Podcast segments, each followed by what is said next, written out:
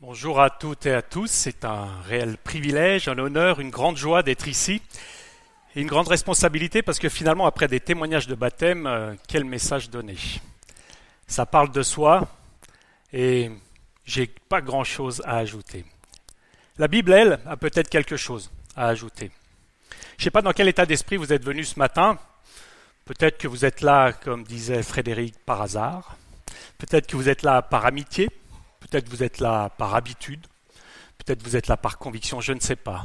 Par contre, il y en a un qui le sait, c'est l'Esprit de Dieu. Et personne ne vient ici par hasard s'il n'est conduit par l'Esprit de Dieu. Ce matin, le thème que nous allons traiter, c'est la nouvelle naissance. Ce temps de baptême est particulièrement adapté à ce message de la nouvelle naissance. Pourquoi? Parce que la naissance, on connaît. Nous avons eu la joie, il y a six mois de cela à peu près, d'accueillir dans notre église deux charmants bambins que sont Soline et Aaron qui font la joie de leurs parents, de leur journée et de leur nuit. Alors pourquoi c'est la joie? Ben Parce qu'ils accueillent au sein de leur foyer la vie. Et quoi de plus beau qu'accueillir la vie? Et pour partager cette euh, grande nouvelle, eh ben, souvent, on envoie des faire-part pour faire part de cette joie. Et là, j'ai retrouvé celui de ma femme, qui est très ancien, mais dont je remercie chaque jour le Seigneur. Tout ça pour dire quoi? Qu'aujourd'hui, jour de baptême, eh bien, c'est un peu un faire-part que nous envoient Michel et Frédéric. Et comme on n'arrive pas à faire des faire-part dans cette église, a priori, moi j'en ai fait. Voilà. Voilà les faire-part que nous donnent aujourd'hui Michel et Frédéric. Et qu'est-ce qu'il nous dit ce faire-part? Il nous dit que Christ et les citoyens du royaume de Dieu ont l'immense joie de vous annoncer la nouvelle naissance de leur frère de leur frère Michel, de leur frère Frédéric. Alors à ce moment-là du message, je conçois que vous puissiez vous poser des questions. Vous êtes venu par amitié, Michel, vous le connaissez, vous le respectez, Frédéric, vous l'aimez, donc vous venez ici parce que vous voulez les entourer. Le baptême, c'est quelque chose que vous connaissez aussi peut-être, il vous a été un peu rappelé, même si la signification euh, peut-être n'est pas très claire. Mais alors là, dire que quelqu'un pré-retraité ou quelqu'un prêt à rentrer dans la vie, la vie active renaisse, ça pose des questions. Et moi, ça m'en a posé. Et peut-être que vous, ça vous en pose. Et dans ce climat qui pose des questions, dans ce climat où on ne sait pas trop quoi penser de ce qu'on vient de vivre, de cette joie, de cette exaltation, mais que vivent-ils Que se passe-t-il? Eh bien, il faut que nous suivions ce que la Bible nous dit.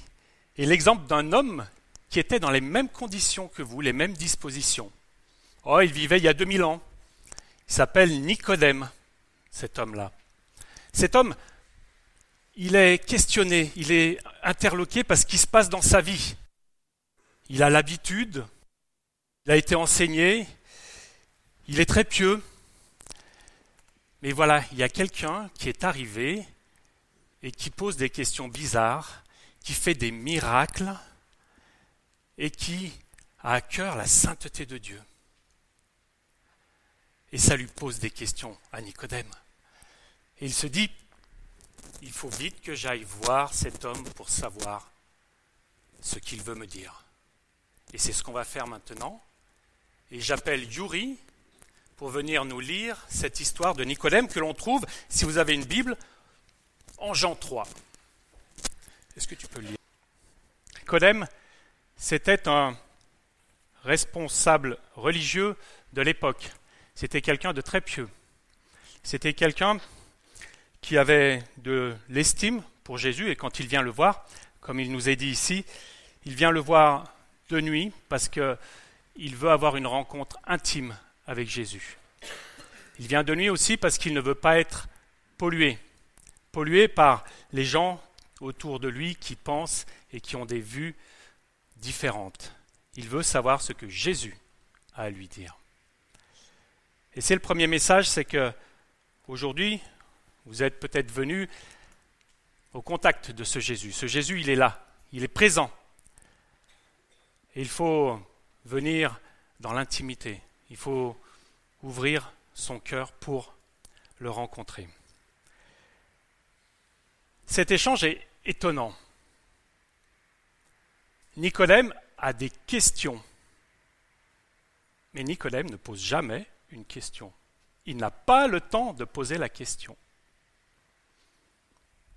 Jésus connaît Nicodème.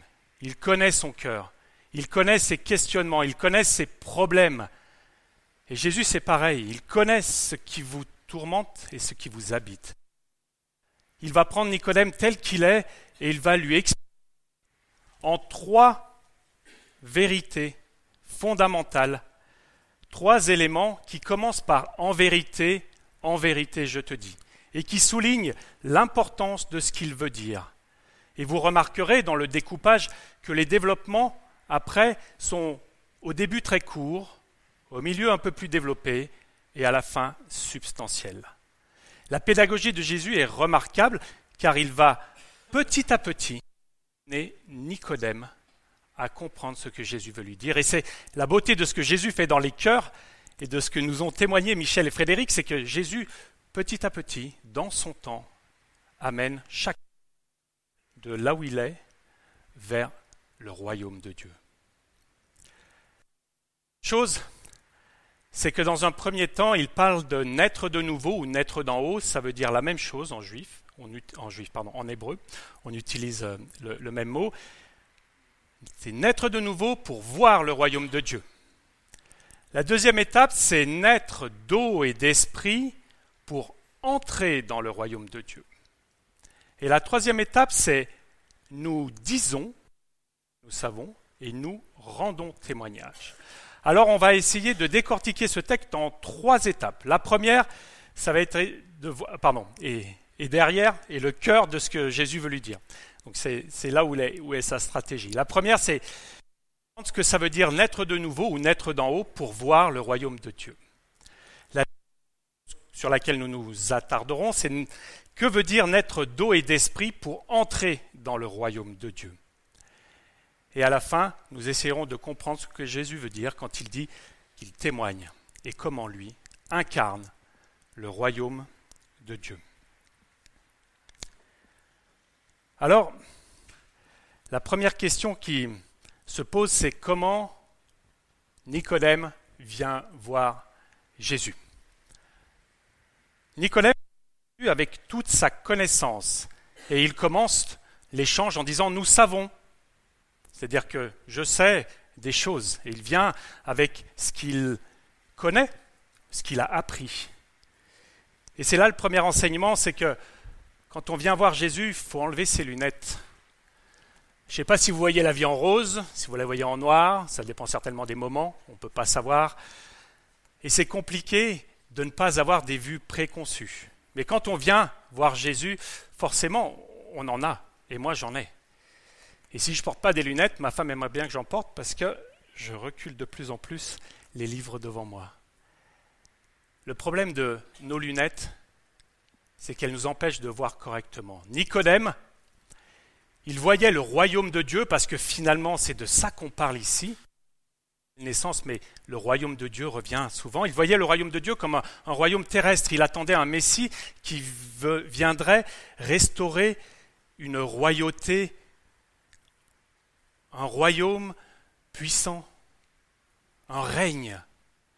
Il attendait un Jésus qui soit un roi, qui soit un chef politique, qui soit un chef religieux, qui soit un chef moral et qui impose sa position dans le monde. Il attendait le royaume de Dieu avec foi. Et Jésus lui dit, non, non, Nicodème, il faut vraiment que tu changes de point de vue sur le royaume de Dieu. Et comment faisait-il Jésus pour faire changer de point de vue sur le royaume de Dieu? Eh bien, il disait ce qu'était le royaume de Dieu. Si vous prenez à la même époque, mais dans d'autres évangiles, en Matthieu et en Luc, quand on appelle le sermon sur la montagne, Jésus, dans les béatitudes, dit Bienheureux les pauvres d'esprit parce le Et plus loin, il dira Ceux qui ont faim et soif de justice, à eux appartient le royaume de Dieu. Et Jésus dira encore que ceux qui sont tristes seront consolés, que ceux qui sont dans l'injustice verront la justice restaurée. Et ce monde-là, vous partagez ces valeurs, j'imagine. Vous avez envie d'un monde où il y a la justice, où il y a l'égalité, la fraternité. Mais force est de constater que dans ce monde, on est plutôt à s'alarmer d'un manque de justice, à s'alarmer d'un manque de fraternité, à s'alarmer d'une situation qui n'est pas celle qu'on aimerait. Et alors j'aime bien ce que Frédéric a dit tout à l'heure, où il s'est replongé dans Genèse 1, Genèse 2. Finalement, Genèse 1 nous dit quoi? On dit que l'homme adamique, c'est-à-dire descendant d'Adam, ce que nous sommes, a hérité de lui une double problématique. Alors quand il prend la pomme avec Ève, sa femme, quand ils la prennent suite à ce que le serpent leur, leur distille comme fausse information, eh bien, voilà, c'est un geste où ils montrent leur désobéissance à Dieu, où ils montrent leur volonté de s'élever au niveau de Dieu. Et Dieu leur avait promis la mort, et la mort entre dans la vie. Et c'est un désastre, car ce n'est pas le plan de Dieu. C'est un désastre parce que l'homme meurt. Mais il y a une deuxième problématique qui nous est dit un tout petit peu plus loin. C'est qu'en mangeant ce fruit, c'est le fruit de quel arbre? C'est le fruit de la connaissance du bien et du mal. Et Dieu dit à ce moment-là, attention, l'homme est devenu comme l'un d'entre nous pour la connaissance du bien et du mal. Et voilà la problématique de l'homme, c'est qu'il connaît le bien et le mal. Vous connaissez le bien et le mal, vous savez faire la différence. La problématique, c'est qu'on n'arrive pas à le faire. Et voilà le problème que Jésus soulève d'ailleurs d'entrée de jeu quand il vient voir les Juifs qui se référaient à leur loi sans la pratiquer. C'est-à-dire qu'ils connaissaient la loi, mais ils ne la pratiquaient pas. L'homme connaît le bien et le mal, mais n'arrive pas à le faire complètement. Et moi le premier, je ne suis pas en train de vous juger, c'est juste que c'est compliqué. Je n'y arrive pas, même vers ceux que j'aime le plus mes enfants. Des fois, j'y arrive pas. Alors je demande pardon. Mais c'est cette souffrance qui est en nous que Nicodème vient exposer, que Jésus vient exposer à Nicodème. Tu as en toi une problématique, c'est que à la fois le péché te maintient dans la mort, et puis tu as cette connaissance qui t'empêche d'être heureux. Et voilà. Voilà ce que Dieu, que Jésus veut nous dire, c'est le royaume de Dieu, c'est un royaume du bien, où tout est bien. La problématique, c'est que l'homme évolue dans un environnement où il y a le bien et le mal. Et nous n'arrivons pas à ne faire que le bien. Et ça, ça nous fait souffrir. Et c'est vrai pour le monde, mais si on se regarde chacun, c'est vrai pour nous aussi. Alors on peut venir vers Jésus en disant j'ai plein de bonnes actions, j'ai suivi telle religion, j'ai peine perdue. La situation est la même à la fin. La deuxième chose que Jésus va dire à Nicodème, que Nicodème ne comprend pas. Nicodème dit, mais alors ça veut dire qu'il faut que je renaisse si tu m'as dit que je devais naître de nouveau Faut-il que je rentre dans le ventre de ma mère pour redevenir un homme? Et Jésus lui dit non, non, non, non, non. Nicodème, ce qui est cher est cher. Une réincarnation ne résoudrait rien. Ton problème resterait le même. Tu hériterais toujours de cette incapacité que tu as en toi, c'est-à-dire ce désir et cette incapacité à faire. Paul le dira très bien, il y a en moi cet esprit qui veut faire le bien, mais qui n'y arrive pas. Et le mal que je veux pas faire, je le fais, et le bien que je veux faire, je ne le fais pas. C'est ça le problème de l'homme. Voilà la première pierre que pose Jésus dans la réflexion de Nicodème. La deuxième, c'est de lui dire, Nicodème, il y a une deuxième chose. C'est que, conscient de ce que je viens de te dire, est-ce que tu as envie déjà d'entrer dans le royaume de Dieu? Est-ce que tu as envie d'aller dans cet endroit où il n'y a le bien Et si tu en as envie, que faut-il faire? Il lui dit, il faut que tu naisses d'eau et d'esprit. Naître d'eau, on l'a vu dans le baptême, c'est une image, et elle traduit quoi? Ce que nous a dit exactement Jean-Marc, c'est que nous sommes morts avec Christ au péché. Et ça, ça répond à la première problématique de l'homme, la mort liée au péché. Jésus vient et efface ce problème-là. Le baptême d'eau efface le péché. Mais à quoi ça sert d'effacer si la nature reste la même? Ça va se remplir. Et alors il faut que tu naisses aussi d'esprit, c'est-à-dire que tu as la capacité maintenant à faire le bien. Et je t'équipe pour le royaume de Dieu. Voilà ce que Jésus est en train de dire à Nicodème, et en plus il lui dit dans un langage qu'il connaît, dans un langage qu'il sait. Nicodème connaît très bien les Écritures, et on revient à Genèse 1. Au commencement, Dieu créa le ciel et la terre, et la terre était informe et chaotique, et l'eau remplissait la surface de la terre, et l'Esprit de Dieu flottait au-dessus. Qu'est-ce qu'est en train de dire Jésus à Nicodème? Il y a tous les éléments d'une recréation.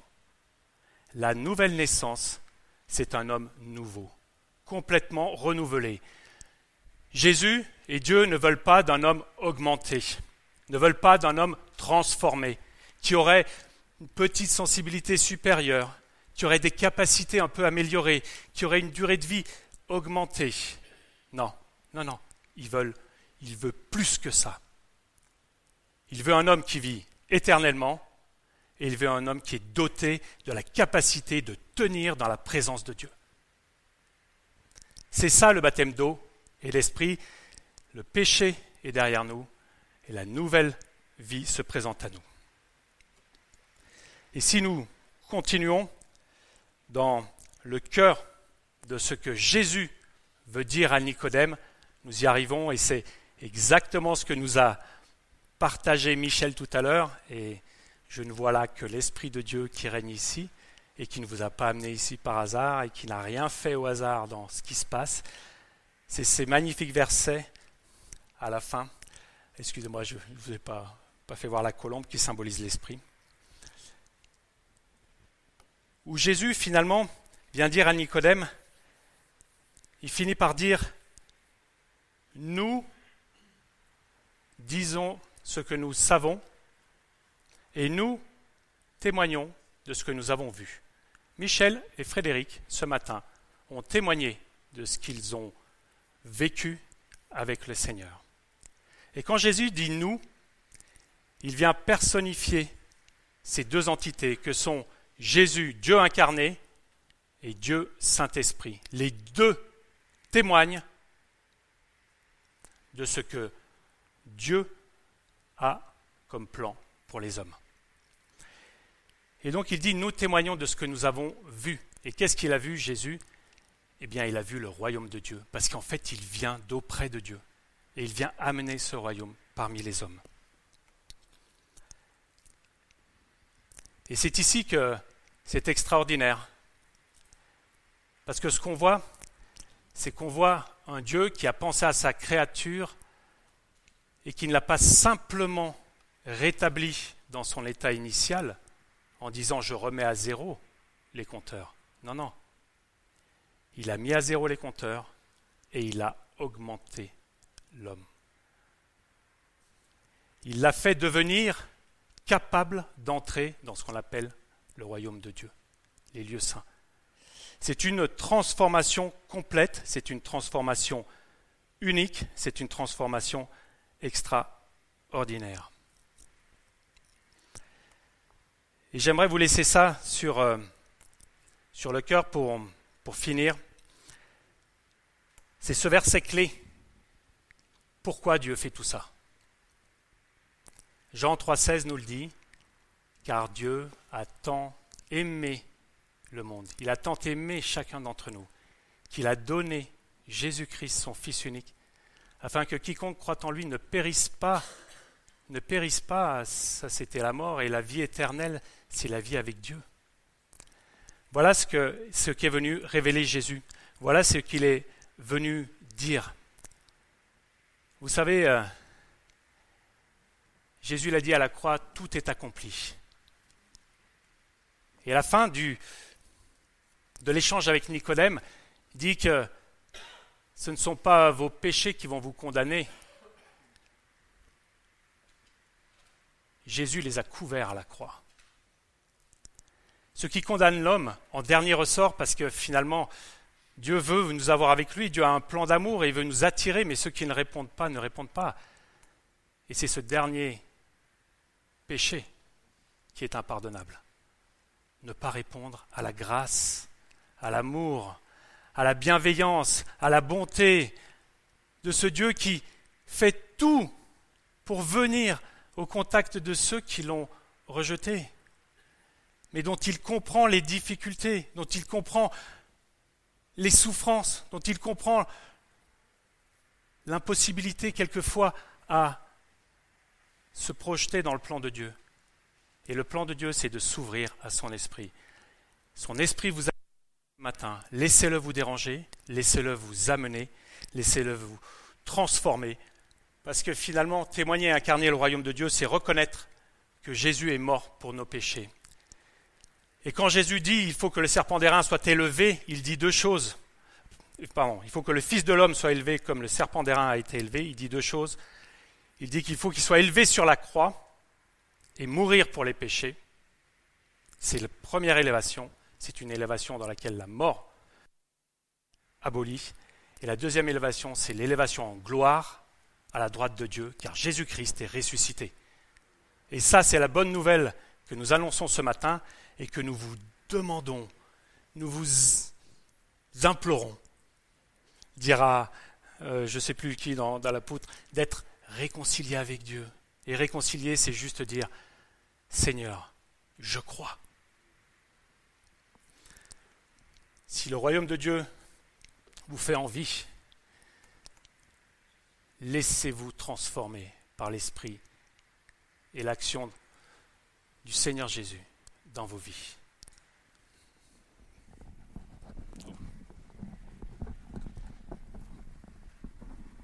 On va finir en priant.